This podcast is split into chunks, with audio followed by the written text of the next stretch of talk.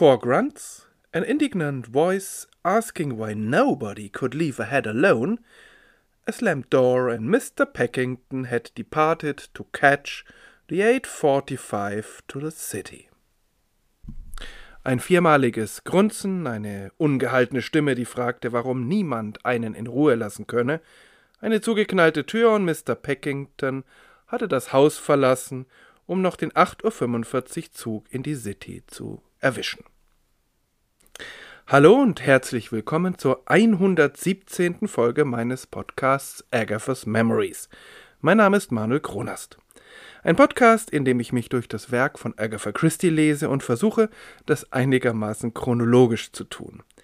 Ich bin inzwischen im Jahr 1932 angekommen und heute geht es um Agatha Christie's letzten Seriendetektiv. Obwohl, Detektiv ist da vielleicht das falsche Wort. Denn es gibt zwar Geschichten, in denen James Parker Pine, kurz Parker oder Mr. Pine, ermittelt, aber eben nicht in allen. Vielleicht würde man zu ihm heute Coach sagen oder Lebensberater, aber auch das trifft es nicht ganz dazu später. Agatha Christie selbst ist an dieser Begriffsverwirrung allerdings ziemlich unschuldig. Sie gibt selbst keine klare Berufsbezeichnung für Parker Pine. Vielleicht würde es Heiler des Unglücklichseins inhaltlich am besten treffen. Begrifflich ist es natürlich eine Katastrophe. Ihre erste Kurzgeschichte mit Parker Pine, um die es heute geht, betitelt sie A Woman Concerned, also etwa eine besorgte Frau oder eine Frau ist besorgt. Also, es geht nicht los mit The Mystery of oder The Case of und so weiter. Diese Geschichte wurde dann am 8. Oktober 1932 im Magazin Woman's Pictorial veröffentlicht, in einer Frauenzeitschrift also.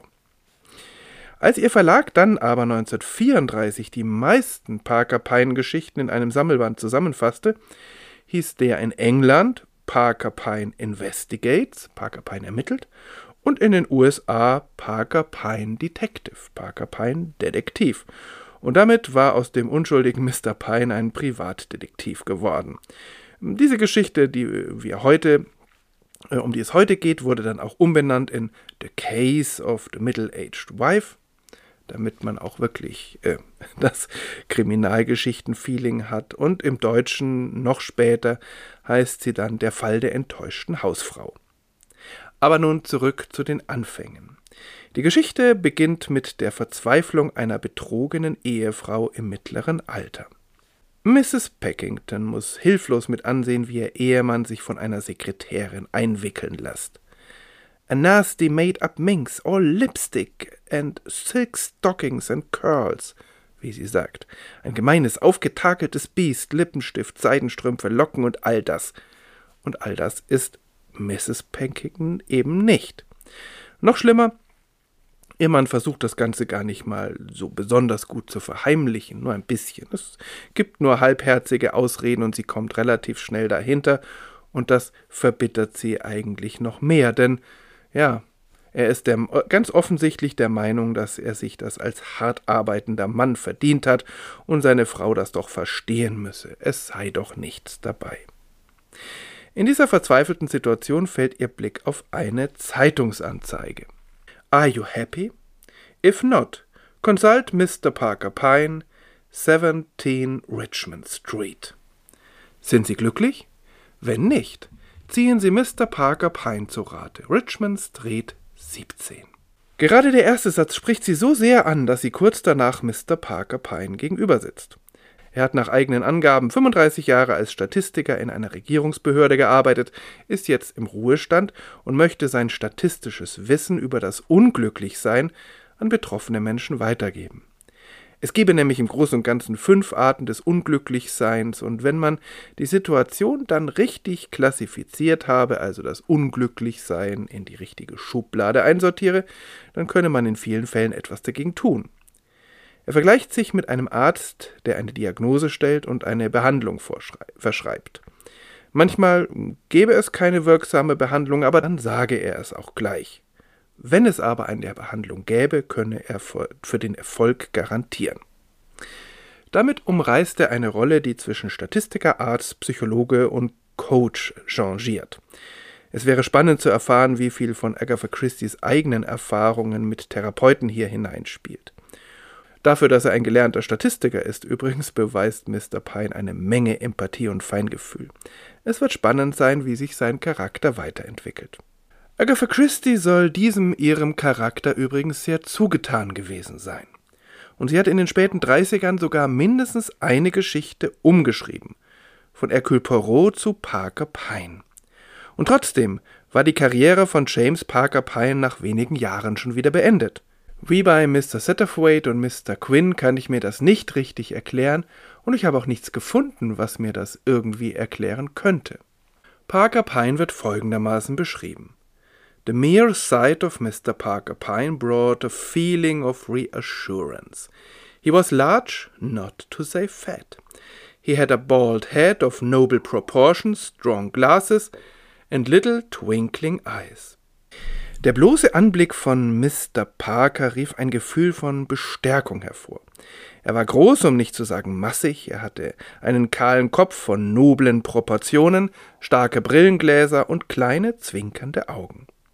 Und so hat Mrs. Packington keine Bedenken, ihm ihren doch etwas persönlicheren Fall zu schildern, und es sprudelt geradezu aus ihr heraus, wie verzweifelt sie das macht, wie gedemütigt sie sich fühlt und wie unglaublich lächerlich sie auf der anderen Seite auch das Verhalten ihres Mannes findet. Und da muss man gleich dazu sagen, ja, was der da macht, ist wirklich lächerlich. Mr. Pines recht kostspieliges Gegenmittel besteht im Wesentlichen daraus, Mr. Packington eifersüchtig zu machen. Alles, was dazu nötig ist, wird von Mr. Pine organisiert und besteht im Wesentlichen aus Claude Luttrell, einem charmanten und höchst erfolgreichen Gigolo. Mr. Pines Lösung mag nicht besonders originell erscheinen, aber sie wird professionell arrangiert und Mrs. Packington tut sich leichter damit, weil ihr das alles aus der Hand genommen wird. Es ist etwas anderes als die bekannte, etwas abgenutzte Formel Mein Ehemann betrügt mich, deshalb schäkere ich mit XY, um ihn eifersüchtig zu machen. Das geht dann oft nach hinten los. In dieser Geschichte wird der Plot dadurch auch nochmal verstärkt, dass der Plan nur so halb funktioniert.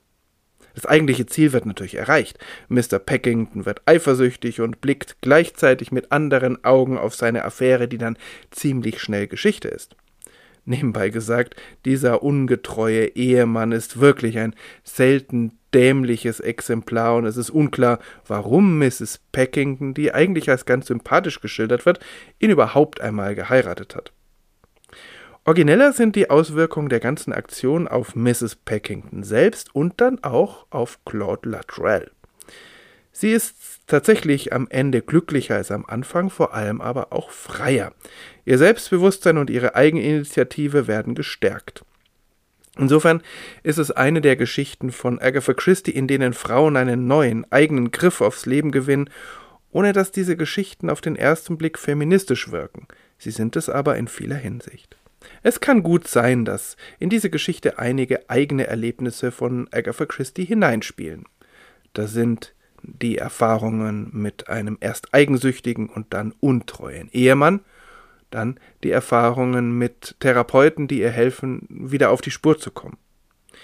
Die Erfahrung mit sich selbst als einer Frau, die verlernt, ihr Glück durch das Wohlergehen ihres Ehemannes zu definieren und dann aber auch ihre Erfahrung als Partnerin eines deutlich jüngeren Mannes, wo wahrscheinlich auch einige in ihrer Umgebung automatisch das Bild eines ähm, raffgierigen Heiratsschwindlers im Hinterkopf haben. Ein Detail schließlich noch zum Abschluss. Mr. Pines Sekretärin heißt Felicity Lemon. Das ist einerseits ein sprechender Name, denn Felicity heißt Glückseligkeit. Zum anderen aber wird Miss Felicity Lemon später die Sekretärin von Monsieur Hercule Poirot. Soviel zum Einstieg in die Welt Parker Pines. Die vorliegende Geschichte macht neugierig auf mehr und sie ist eine, die viel mehr zu bieten hat als den Plot, den wir beschrieben bekommen. Vor allem scheint Agatha Christie hier größere Einblicke in ihre eigene Persönlichkeit zu geben, als sie das sonst zu tun pflegt. Insofern eine Geschichte, die sich lohnt zu lesen, sofern man keine Kriminalgeschichte mit Ermittlungen erwartet. Aber diese Enttäuschungen ähm, bietet Agatha Christie ja auch an anderer Stelle. In der nächsten Folge geht es weiter mit dem rundlichen Art der Glückseligkeit oder wie auch immer man ihn nennen will. Bis dahin, alles Gute.